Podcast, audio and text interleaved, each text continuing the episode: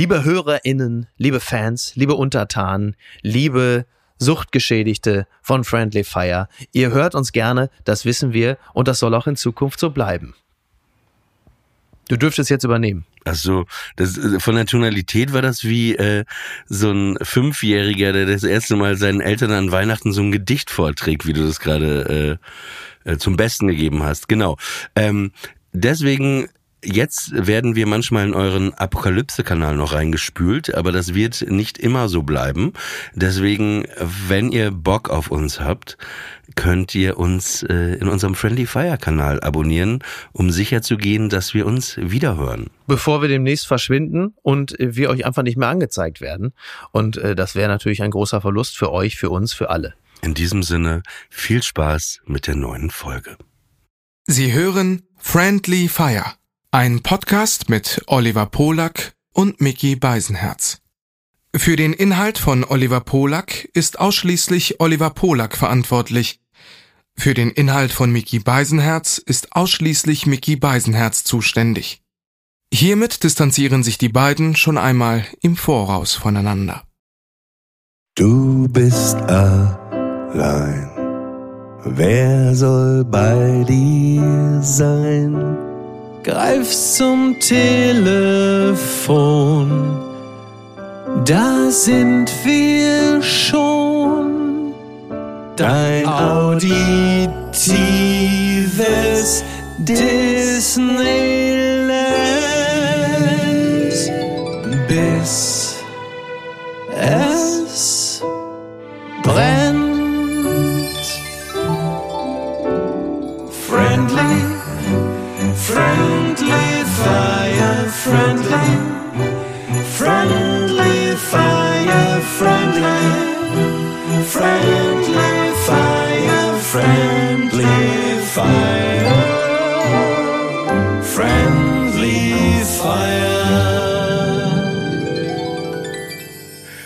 Erwische ich dich denn gerade? ich wusste es. Ach, Markus, man weiß, ich bin noch gerade wieder hier in meiner Kemenate. Ich habe gerade meine Latte gestrichen, also vom Zaun und oh, ich mache so ein bisschen so, ne? Ja. Das ist eigentlich immer gut, wenn man antwortet, du, ich mache eigentlich gar nichts Besonderes.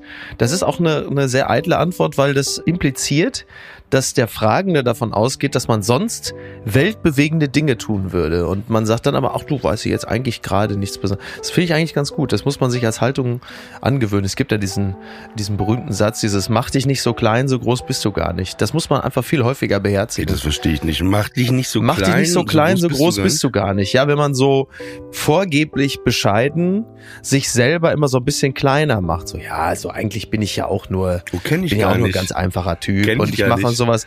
Das impliziert ja immer, dass die Leute einen für bedeutend größer halten oder, oder zumindest äh, erweckt es den Anschein, dass man selber glaubt, eine gewisse Größe zu besitzen.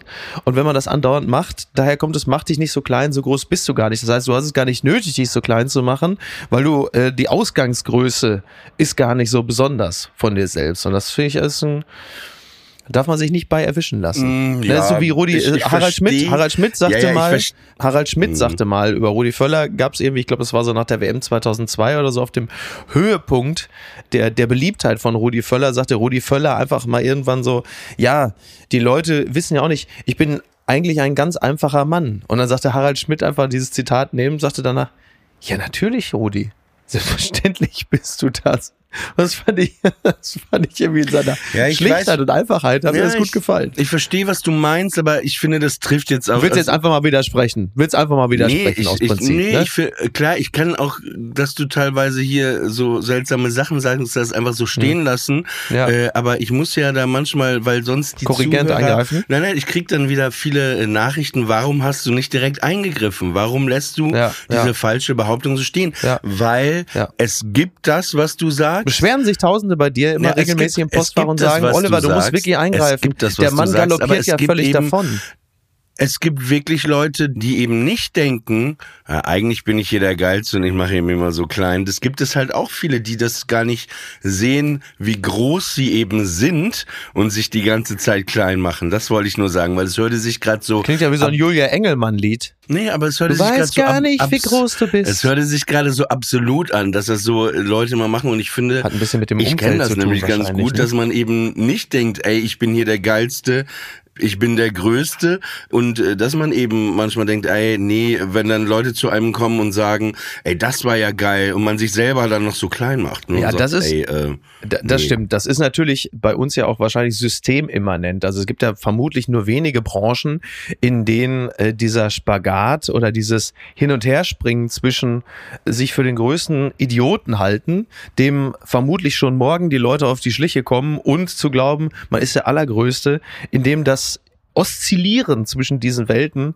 so extrem ist. Ich glaube, das ist vor allen Dingen wahrscheinlich wirklich in der Showbranche, im künstlerischen Bereich äh, besonders ausgeprägt. Von daher stimmt es natürlich, klar. Wenn, also es gibt ja immer Situationen, wo man glaubt, eigentlich bin ich wirklich der größte Trottel und eine totale Wurst und äh, habe ein Riesenglück, mit dieser Scheiße überhaupt durchzukommen. Aber morgen, morgen klingelt einer bei mir und sagt, so, jetzt habe ich den Beleg dafür, du bist wirklich der allergrößte Versager. Das kennt man, glaube ich, ähm, Genau, gerade gleichzeitig im dieses manchmal denken, ey, ich ganz groß, aber genau beides ist man ja auch. Das ist ja dieses Denken, also man ist ein Versager oder so. Manchmal ist man das vielleicht auch, ne? Also man Ganz redet bestimmt. sich dann das dann nachher immer schön. Das sind ja auch Anteile von einem, dass man eben beides hat. Und wir hatten da oft ja drüber gesprochen und du sagst das ja manchmal auch zu mir, deswegen, es ist ja jetzt kein Geheimnis, was du mir anvertraut hast, aber du sagst es auch in Runden. Äh, Und zwar sagst du, ja, manchmal weiß ich auch nicht, wie ich mit der ganzen Nummer hier durchgekommen bin. Ne?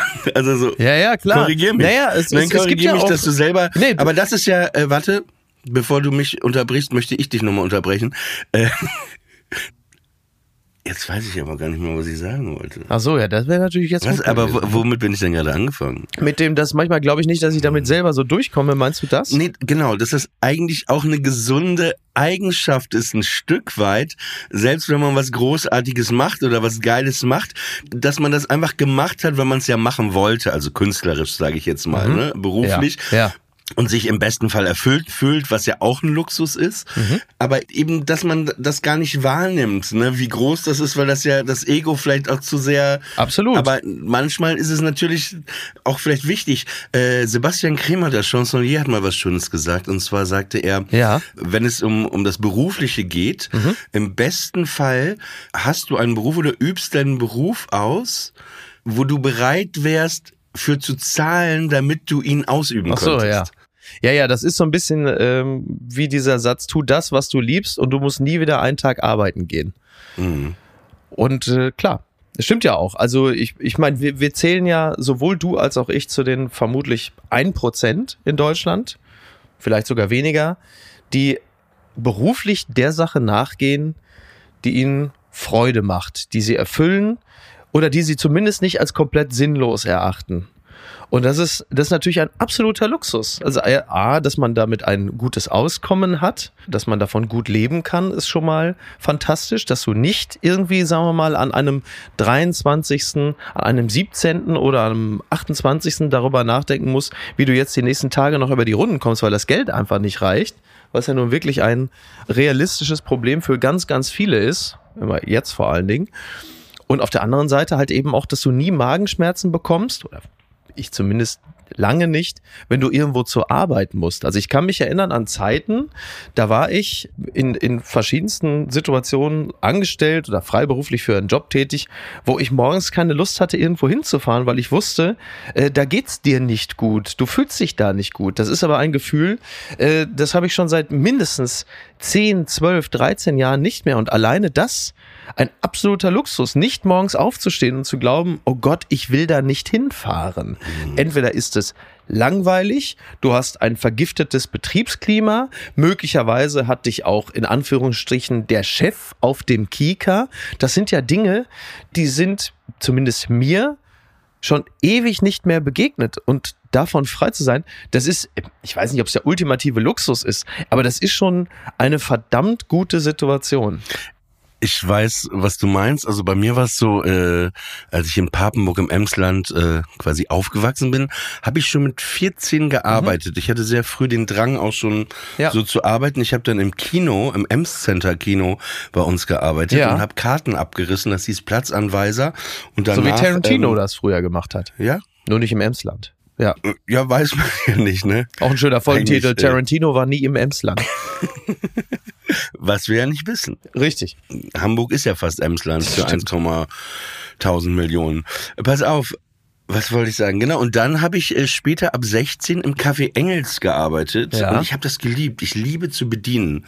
Ich habe das echt geliebt und ähm, ich mag äh, meinen Beruf, also was ich oder die Berufe, die ich ausübe, aber manchmal habe ich auch die totale Sehnsucht. Mhm. Also wirklich jetzt nicht so als so eine Metapher, ne? Also so so den ja. ne Sehnsucht ja. nach was anderes. Nee, ich habe wirklich manchmal eine Sehnsucht eben nicht aufzutreten, keinen Podcast zu machen, kein Buch zu veröffentlichen, keine Fernsehsendung ja. zu machen, nicht bewertet zu werden. Ich weiß, das ist jetzt auch mhm und manchmal einfach im Café Engels morgens um 10 Uhr das aufzuschließen, wieder die Kaffeemaschine anzustellen, das Licht anzustellen, ah, okay. die Musik ja. und mich da einfach hinzu und einfach nur ja. Kaffee zu machen. So wie ich manchmal auch das Gefühl habe, wenn man Leergut wegbringt, ich mache das äh, sehr selten, weil die Gorillas das jetzt immer mitnehmen. Ja. Also die äh, von der Firma, ne? Ach, also, machen die? Äh, Ach so, Aff Affenpocken. Na, ich habe sie Man muss ja aufpassen, wenn die Gorillas kommen.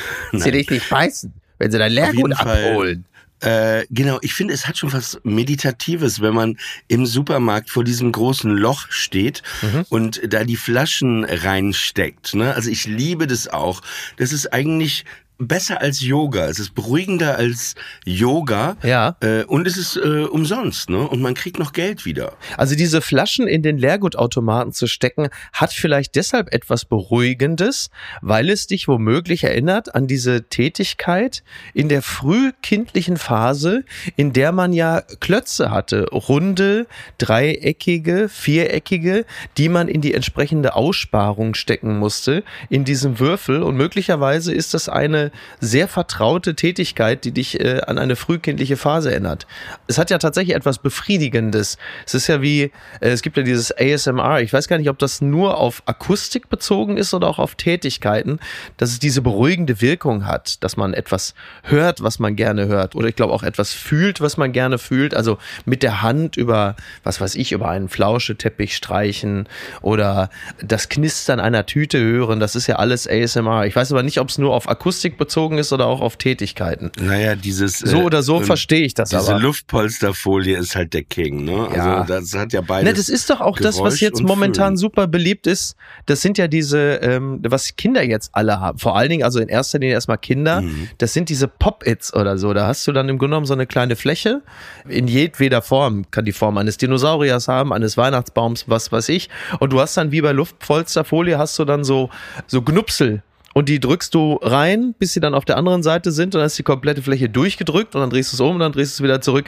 Und das ist etwas, was ja nicht nur Kinder gerne machen mit ihren Pillefingern, wie sie dann alles da so reindrücken, sondern natürlich ganz häufig auch Erwachsene sagen, was machst du denn da? Gib mal her. Und dann erstmal eine halbe Stunde damit zugange sind, einfach immer nur auf die Gnupsel zu drücken und es auf die andere Seite zu drücken, weil es so eine befriedigende Tätigkeit ist da kann man auch mal sehen, wie einfach wir dann als Lebewesen dann doch wieder gestrickt sind, dass uns das glücklich macht, das zu tun. Was halt bei manchen Automaten schon ein Problem ist, dass du eben auf diesem Alkopop verklebten Boden äh, rumstehst äh, oh, und ja. äh, dieser Geruch, der aus dem Loch wiederum kommt, ne? Ja. Der manchmal, der ist nicht immer da, aber manchmal ist es schon ist schon hart, ne? Die Gerüche, gerade dieses Bier, äh, was da vergossen wurde da drin und andere Getränke, das ist nicht schön. Ja, das riecht halt exakt, wie es gerochen hat, wenn du auf einer Party gewesen bist und so gegen 6.12 Uhr morgens als letzter wach wirst, während die anderen gerade noch irgendwie äh, noch den ersten Bus wieder genommen haben und dich haben sie nicht wach gekriegt, weil du so besoffen warst.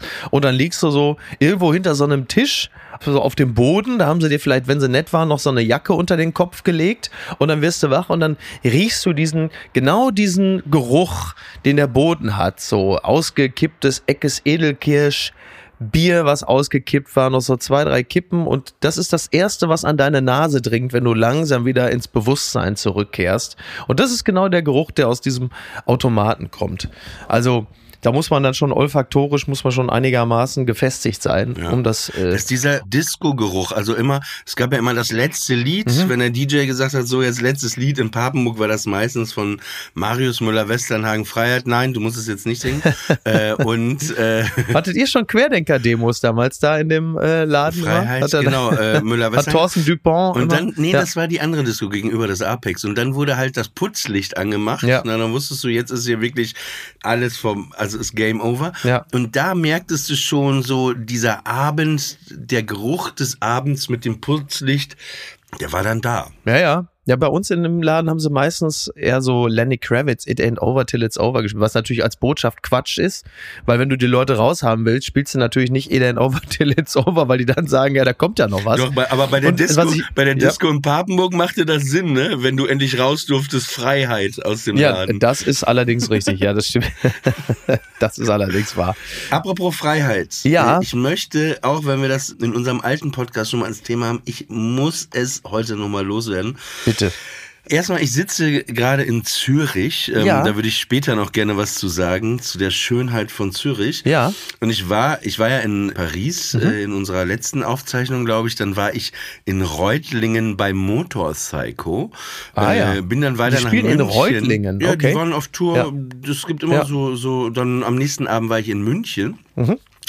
Und auf der, also die Bahn ist gerade wirklich eine Katastrophe. Da sind mehrere Züge ausgefallen. Gerade dann- eine Katastrophe. ja, ist auch wirklich eine, eine ja. Katastrophe. Auf jeden Fall bin ich dann mit einem Zug, weil der nicht, sonst hätte ich das äh, Konzert verpasst in München, Mhm. bin ich dann mit einem Regionalexpress, einer Regionalbahn Oh mein Gott. von Stuttgart nach Nürnberg zwei Stunden 40 gefahren, ja. Ach du so. Scheiße.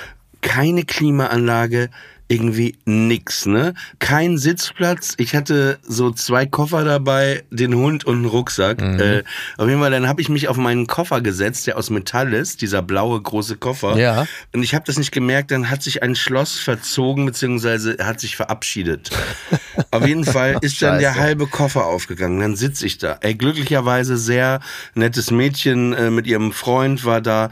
Die hatte aus irgendeinem Grund so Gepäckbank, so eine Rolle dabei. Ne? Dann haben wir das da rumgewickelt, damit das Ding nicht mehr aufgeht. Dann hatte ich in Nürnberg zwei Minuten Zeit vom einen Zug, der Verspätung hatte, in den nächsten. Oh, hat einer hart. mir geholfen. Ja. Ich musste von Gleis 9 zu 18 oder so war das. Ne? Oh. Aber der Typ ist mitgerannt, super nett, also super, wo man wirklich denkt, ey, Das sind ja Mensch, so Hannover-Vibes, ja. es war wirklich, es war die Hölle. Auf jeden Fall komme ich dann in München an, habe einen Freund angerufen, der netterweise kam, weil ich dachte, wenn der Koffer gleich hier aufgeht, ich kann nicht zum Motorcycle, oh, Ja. Hölle alles.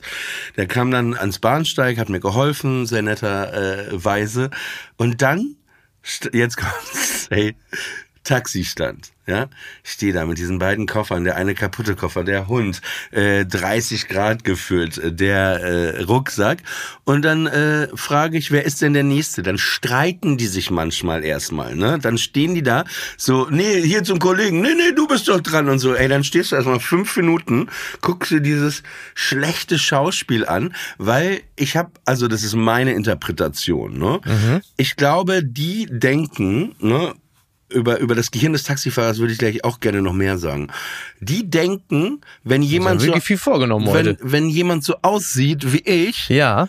Dann kann das nur eine kurze Fahrt sein. Ach so, ah, verstehe. Ja. Also, also so- das Ja. habe ich immer das Gefühl. Dann habe ich den Hund dabei, dann fängt der einer, nein, Hund nehme ich nicht, ich habe Allergie. Ne? Ey, wie viele Taxifahrer ich schon erlebt habe, die Hundehaarallergie Meistens haben. haben sie eine Allergie gegen Kartenzahlung. Das ist die Erfahrung, die ich habe. Ich habe Allergie gegen Kartenzahlung. Äh, Verpiss dich. Nee, nee, die haben ja keine Allergie. Äh, funktioniert gerade nicht Kartenlesegerät. Ja, ja, oder so. Mhm. Okay, pass auf.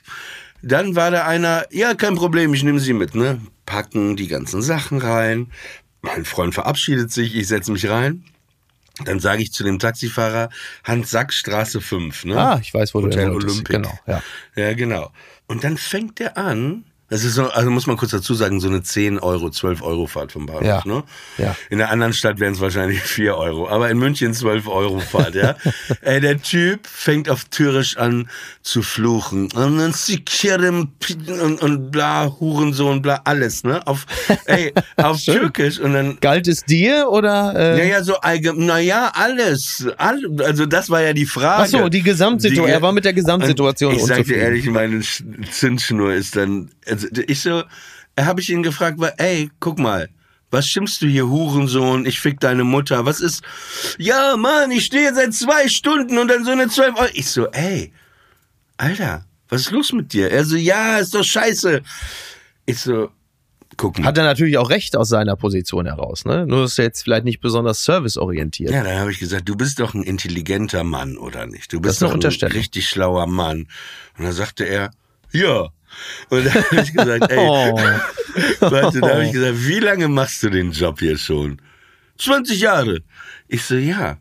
Aber wenn du so ein intelligenter Mann bist, dann weißt du doch, wenn du zum Bahnhof fährst und da stehst, kann das eine kurze Fahrt sein, das kann aber auch eine lange Fahrt sein. Ja.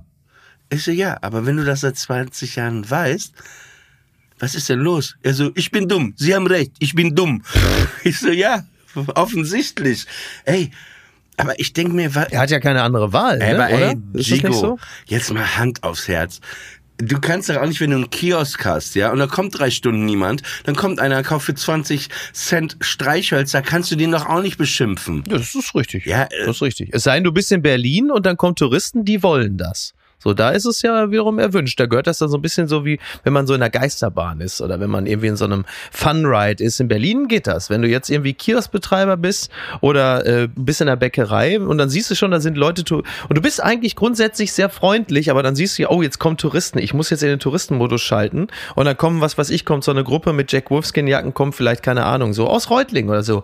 Ja, mir hätte, mir hätte gerne äh, drei Brötchen. Ja, ich hätte auch gerne, hätte ich ein Date mit Brett Pitt, aber ich krieg das nicht. So, verpisst euch. Und dann sind die glücklich und dann, äh, dann gehen sie beseelt und sagen, ach guck mal, siehst du, das ist genauso wie der Horst und die Doris gesagt haben. Und dann gehen die glücklich. Und vielleicht ist das bei dem Taxifahrer auch so, dass er sagt, Taxifahrer gelten ja generell immer als unfreundlich und vielleicht ist es, ja, weiß ich nicht. Also, ach, ich weiß es doch auch nicht. Aber das ist halt auch einfach scheiße, wenn du da zwei Stunden stehst und dann kommt einer und macht halt nur so eine, Deswegen, ich kenne das ja auch alles. So, ich, ich, wenn ich in Hamburg am Dammtor aussteige, dann gehe ich bewusst schon die 20, 25 Minuten einfach mit dem Koffer nach Hause, weil ich denke, ey, das kann ich dem nicht antun, ey, dass ich da rauskomme und sage, ich will jetzt die 1,2 Kilometer mit dem Taxi fahren. Dann weiß ich, dann Ja, ist, das ist der ist- Tag aber gelaufen. ist doch- aber das mache ich natürlich nur, wenn das Wetter schön ist. Aber ist aber deswegen steige ich häufiger schon am Hauptbahnhof aus, dass ich denke, dann sind es wenigstens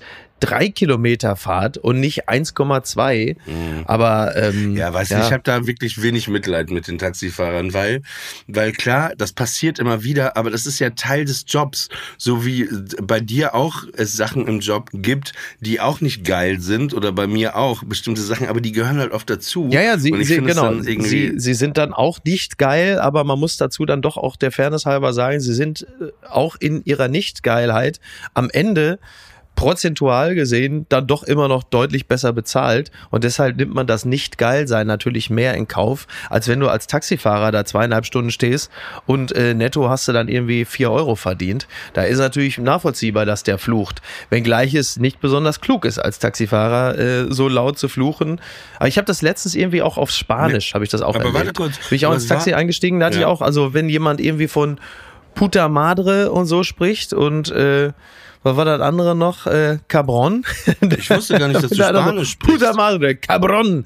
Ne, man äh, gibt so ein, zwei Begriffe, da kann man dann schon erkennen, dass der, also es war eine ähnliche Situation wie bei dir, nur dass ich meinen rangewunken habe und der nicht irgendwie da schon stundenlang irgendwo stand. Aber er war auch nicht so begeistert, weil es waren dann, glaube ich, auch faktisch irgendwie nur, äh, keine Ahnung, auch nur so 1,2 Kilometer. Aber ich war mit Kind unterwegs und die hat natürlich dann irgendwann keine Lust mehr zu laufen. Und dann denkst du dir, okay, jetzt fahren wir da mal eben rüber. Und der Taxifahrer. Mhm. Apropos, apropos mit, kind, mit Kind unterwegs. ja, Ähm, wie hast du das School-Shooting wahrgenommen? wie hast du das? Ja, wie nimmt man sonst cool? Wobei, doch, also ich habe das so wahrgenommen, es war eine Push-Mitteilung, wie so häufig. Und äh, du liest äh, Texas School Shooting und die erste Reaktion ist so, als würdest du hören, mittelschweres Erdbeben in Bangladesch oder ähm, Unfall in Deutschland, äh, Massenkarambolage auf der A45 und du guckst dir das an und denkst, oh, ah, das ist nicht gut. Oder so zur Corona-Zeit, wo du sagst, irgendwie Superspreading-Event nach Karnevalsfeier in sonst wo, wo du denkst, ja, du zuckst mit den Schultern und sagst, ja.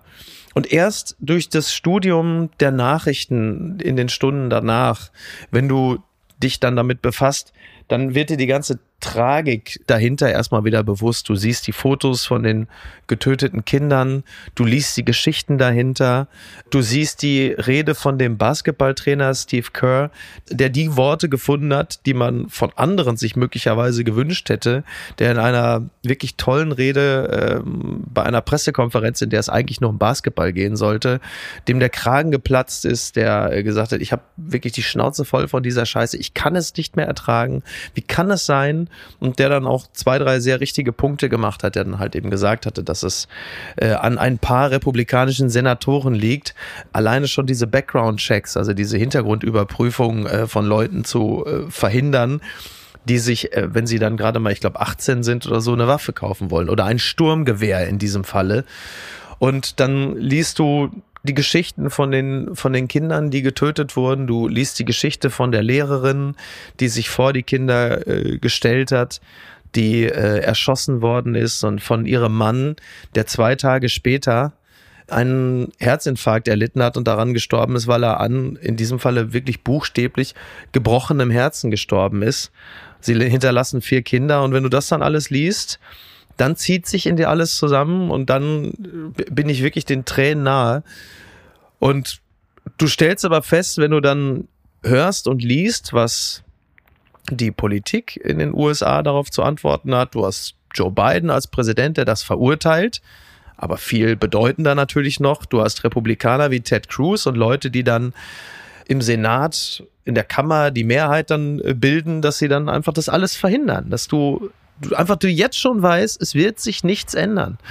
Das ist völlig klar. Du hast ja, jetzt schon hast irgendwie über 100 Amokläufe ich, im Jahr. Ich weiß nicht, ob du es mitbekommen hast, weil das ist äh, heute Morgen oder heute Nacht, glaube ich, gewesen, äh, dass Trump ja auf dieser großen National Rifle Association auf der ähm, genau eine Rede gehalten ja, hat ja. und auch eben gesagt hat, dass die Waffen nicht das Problem sind, sondern dass äh, Menschen? die Psyche, also äh, grob die Menschen das Problem sind. Weapons uh, they're not guilty. It's people, you know.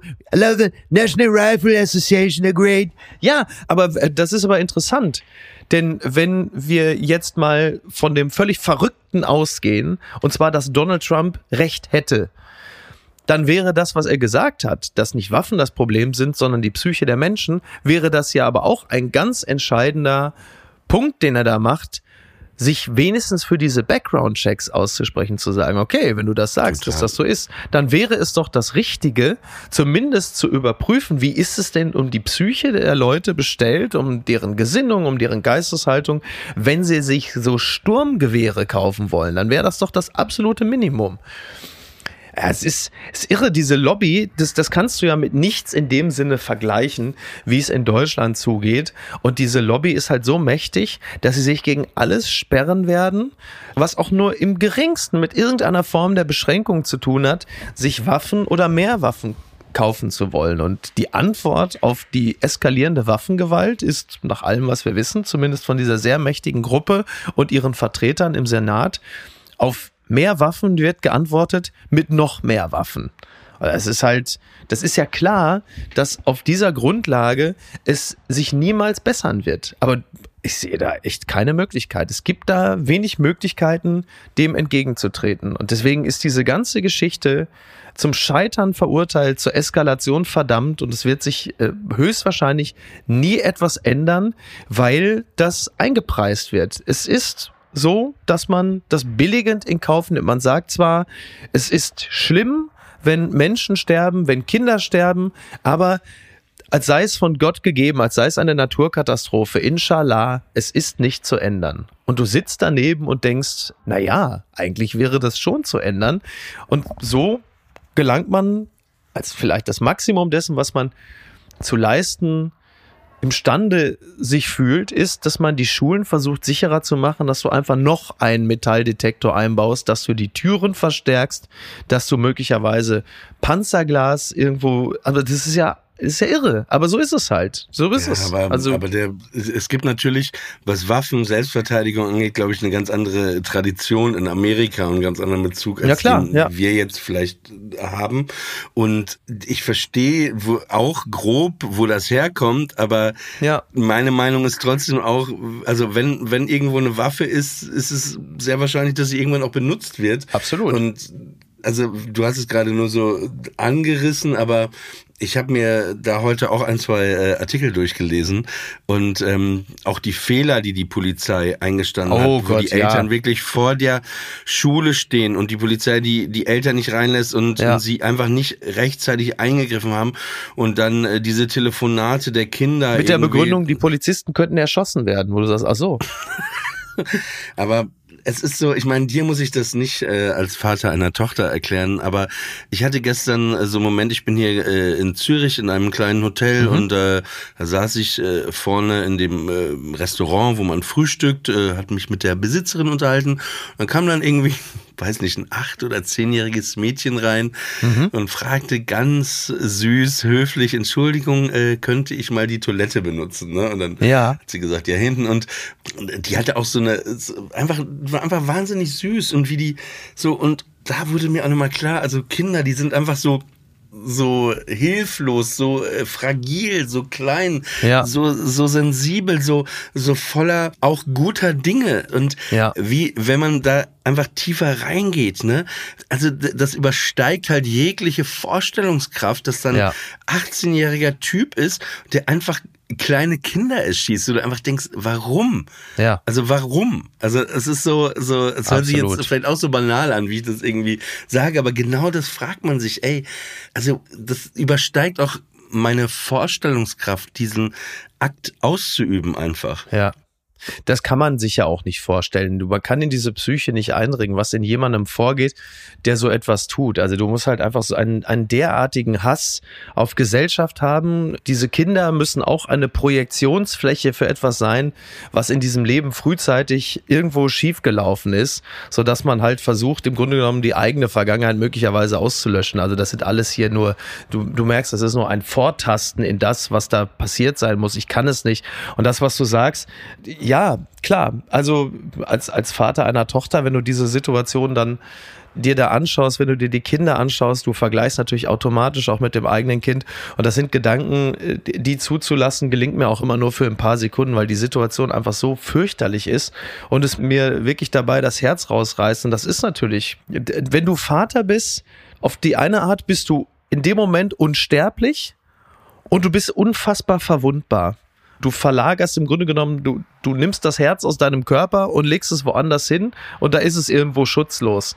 Und ähm, dieses, Un äh, was meinst du mit diesem Unsterblichen? na, du bist sofort in dem Moment natürlich eine, eine andere Person. Du hast das Gefühl, du, du bist.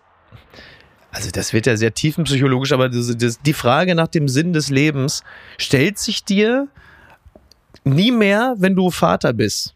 So, du hast nie mehr das Gefühl, du tust etwas oder es ist nicht sinnlos, was du tust, weil du immer das Gefühl hast, da ist eine Person, die trägt irgendetwas weiter. Das ist ja ein ganz einfacher, wahrscheinlich äh, evolutionsbiologischer Grundgedanke, weswegen wir uns fortpflanzen, dass es diesen biologischen Also Auftrag heißt, gibt. also, also reden wir mal nur von dir. Also du hast das Gefühl, seitdem du deine Tochter hast, dass du gar nicht mehr den Sinn des Lebens so grob, groß hinterfragst, weil du ja diese Tochter hast. Genau, ich glaube, dass ganz viele Dinge, die ich im Leben mache, deren Sinn ich viel mehr hinterfragen würde, hätte ich kein Kind, weil man natürlich ganz häufig an den Punkt gelangt, warum mache ich das hier eigentlich alles? Was soll das eigentlich? Ne? Warum bin ich überhaupt hier? Diese Fragen stellst du dir eigentlich nie mehr, wenn du ein Kind hast, weil du automatisch das Gefühl hast, du trägst etwas weiter. So, und das ist jetzt auch kein christlicher Gedanke, sondern das ist, glaube ich, einfach etwas, was in uns eingepflanzt ist, was einfach ganz, ein ganz natürlicher, äh, weiß ich nicht, äh, Selbsterhaltungstrieb ist oder ein Fortbestandstrieb, wie auch immer. Aber du bist auf die andere Art und Weise natürlich sofort unglaublich verwundbar, weil du eben nicht mehr nur noch auf dich selber achten musst. Und wenn es dich selber erwischt, ja, dann erwischt es dich halt. Wenn du Glück hast, erwischt es dich ganz schnell. Wenn du Pech hast, dauert es langsam. Aber es betrifft nur dich selbst. Aber du hast irgendwo da draußen eine Person, die natürlich auf ihre Art und Weise auch schutzlos ist und du gleich mit. Und wie gesagt, ich, ich mag diesen Gedanken gar nicht weiter äh, ausformulieren, weil ich das so, das, das trifft mich einfach. Ich kann da nicht lange drüber nachdenken, weil du natürlich sofort weißt, wenn da irgendetwas passiert, du wirst einfach nie mehr Freude im Leben empfinden. Darf ich dich was fragen? Hast du, ähm, es gibt das wusste ich nicht, ähm, nach dieser Air France-Geschichte, ne, mit meinem Koffer. Ja. Ich, ich komme wieder zurück zum Thema, ja. auch wenn du dich jetzt gerade wunderst. Da sagte, äh, mich hatte dann der Fahrer von Jerks halt da abgeholt, ja, am Flughafen, und dann hatte ich ja. ihm die Geschichte erzählt, Koffer, und dann zeigt er mir so einen Chip von Apple, ne? Hm, ach so, und dann meinte ich, was ist das denn? Ja. Genau, und dann meinte äh, er, ja, na ja, wenn du den in deinen Koffer machst, mhm. dann kannst du bis auf fünf Meter genau festlegen, wo der ist. Ja, ja. Ist so wie. Ja. Und hast du mal drüber nachgedacht, dass du ähm, bei deiner Tochter irgendwie, also so, was sie, sie immer dabei hat oder sie so, so nicht chippen, aber du weißt, so einen Anhänger äh, ja. ihr gibst. Ja, das ist eine sehr gute Idee. Ähm, die, ha, aber Tage hast du schon mal dran gedacht oder noch nie? Ja, natürlich, natürlich. Also ich habe diesen Gedanken jetzt nicht konkretisiert, aber der ist natürlich sehr, sehr gut. Ähm, die Tage hatte ich mit einem Kumpel Kaffee getrunken und dessen Sohn hat so eine Uhr, so eine Kinderuhr. Ja, das ist so ein hm. bisschen so wie, so wie so eine ganz simple Form der Apple Watch mit ganz beschränkten Funktionen. Und da ist aber halt eben auch GPS drin. Das heißt, du weißt immer, wo dieses Kind ist. Mhm. Und das ist jetzt noch nicht der, der massive Eingriff in die Persönlichkeitsrechte des Kindes. Das darf man ja auch nicht vergessen. Aber es beruhigt dich natürlich schon in gewisser Hinsicht, weil solange das Kind diese Uhr trägt, weiß man natürlich immer in etwa, wo es sich aufhält. Ich finde es total Und, ähm, legitim, wenn man das bis das Kind 40 ist macht. bis das Kind 40 ist. Äh, mit 40 hatte ich manchmal das ja. Gefühl, dass meine Mutter mir so einen Chip irgendwo in den Rucksack getan hat, weil sie eigentlich immer äh, wusste, wo ich äh, bin. Ja, weil du es bei Instagram gepostet hast, weil du gerade nackt irgendwo in Frankreich äh, an einem Brunnen getanzt hast und dann hat Ey, sie kurz einen Blick in äh, die auf schlimmste geworfen, Geschichte, gesagt, die schlimmste, die schlimmste Geschichte mit meiner Mutter war, als ich vor drei Jahren, ja, da hatte ich eine sehr gravierende Operation. Danach musste was anderes festgestellt werden. Dann bin ich in so ein Krankenhaus gegangen, ne? Ja. So und das war äh, in Buch bei Berlin und da haben die eine CT gemacht mit Punktierung, ne, wo sie aus einem äh, Lymphknoten eine Probe rausnehmen mussten. Ne? Ja. Was aber während der äh, CT passiert ist, kann man, die sind zu nah irgendwie an meinen Herzbeutel äh, irgendwie gekommen. Oh je. Haben so kleine Bläschen irgendwie gebildet. Ja. Und dann saß ich nach diesem operativen Eingriff, der nüchtern übrigens gemacht wird, also ohne Narkose, lag ich in meinem äh, Hotelbett, wollte ich sagen, in meinem Krankenhauszimmer. Da waren irgendwie noch zwei andere Typen, weil ich sollte abends schon wieder verlassen. Und plötzlich merkte ich, krieg ich plötzlich Schmerzen im Rücken, vorne in der Brust, Atemnot, ne? Und ich hatte so starke Schmerzen, ich musste mich hinstellen und dann stand ich wie ein Krüppel wirklich an der Wand und, und ich äh, habe auch wirklich gejault, also richtig so, oh, ja. oh, oh, weil es war so schlimm, also das, und dann fiel mir aber ein und die Pfleger haben nicht so richtig gemacht, da kam, dann fiel mir ein, dass der Chefarzt mir seine Nummer gegeben hatte, ne, wenn was ist, ich soll mich sofort melden, ja. ey, dann habe ich mein Handy Handy und dann habe ich die Nummer von ihm gewählt. Ich schwör dir, dann bin ich im Sekretariat irgendwie von ihm angelangt. Ist so, ja, hier ist Oliver Pola. Ich kann nicht bitte, ich kann gar nicht mehr reden. Kann ich bitte mit Herrn oh. Dr. Schrader sprechen?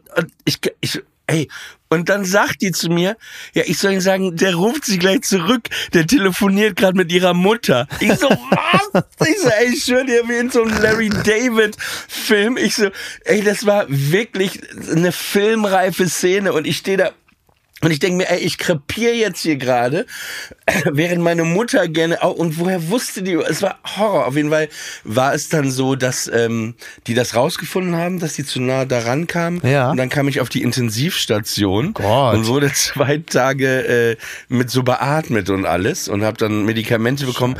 Es, es wurde dann alles wieder besser, aber ich dachte für ein paar Stunden, dass ich sterbe. Jesus. Ja. Ich kam nur gerade drauf, wegen, äh, dass ich bis heute eigentlich nicht weiß, woher die wusste, dass ich da bin. Ja.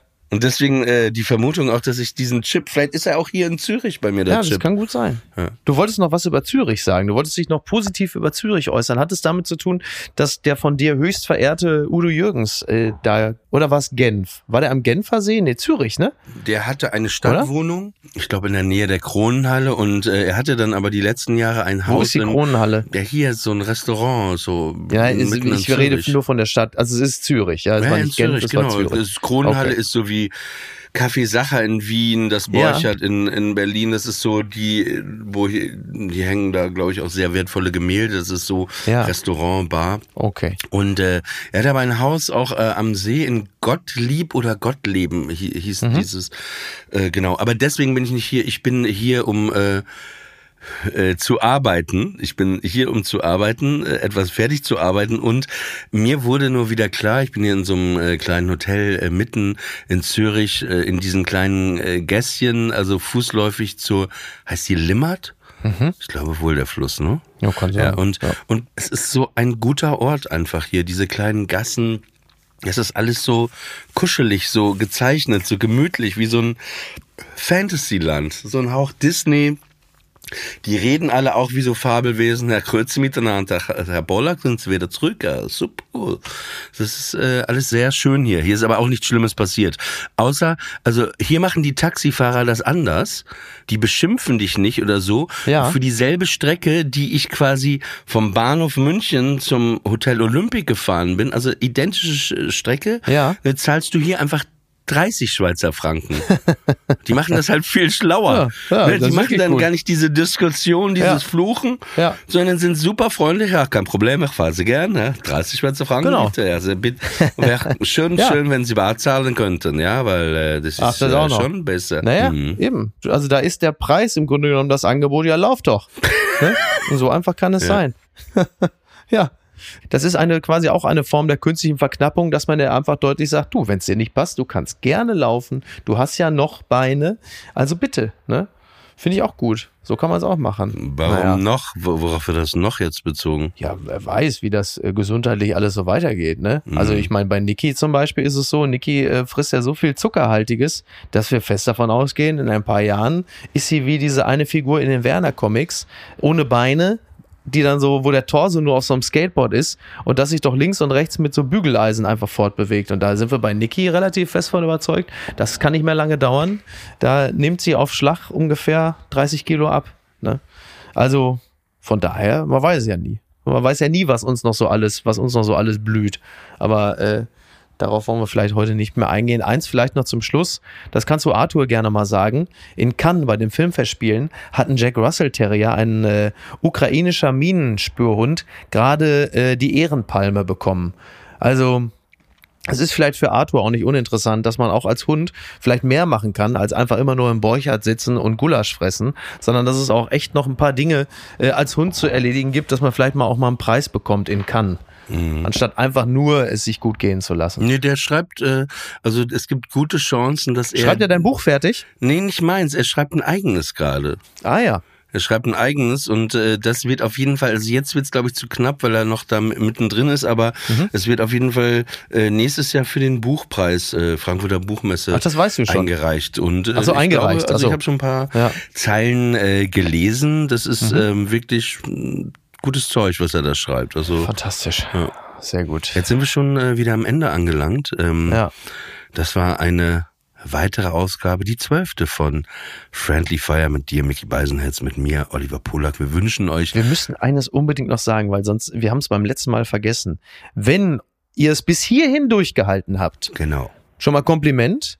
Dann ist es aber doch nun wirklich etwas für euch und dann wäre es doch jetzt an der Zeit, den Friendly Fire Kanal zu abonnieren, denn äh, noch werden wir den Hörern von Apokalypse und Filtercafé äh, gegen ihren Willen aufs Auge und aufs Ohr gedrückt. Das wird aber nicht mehr lange so sein. Und damit ihr dann demnächst die Folgen einfach ist- in euren. Feed gespült bekommt, müsstet ihr uns jetzt abonnieren, weil Ja. sonst äh, senden wir an euch vorbei. Und das kann Das ist ein auf bisschen wie keinen der Fall. Alkoholiker, der sagt, morgen fange ich an, äh, Ja. höre ich auf zu saufen. Dass wir sagen, ja, ja, Ja. bald gibt es das ja nicht mehr zu hören. Bald, also jetzt macht mal, jetzt geht mal in den anderen Kanal rüber und eigentlich ne, bleibt alles so, wie es ist. Nein, morgen, natürlich, nein. Ja, morgen fange ich an das Leben an. Und wenn, Und wenn nicht morgen, dann übermorgen oder zumindest irgendwann Oh Gott. fange ich wieder ein neues Leben an. So genau. Und beim nächsten Mal lösen wir auf, welcher Song von welcher Band das war. Genau. Aber bevor ihr jetzt ähm, gleich schlafen Beim geht oder oder, oder frühstücken geht oder äh, einfach unseren Friendly Fire Kanal abonnieren. Bis dann. Servus.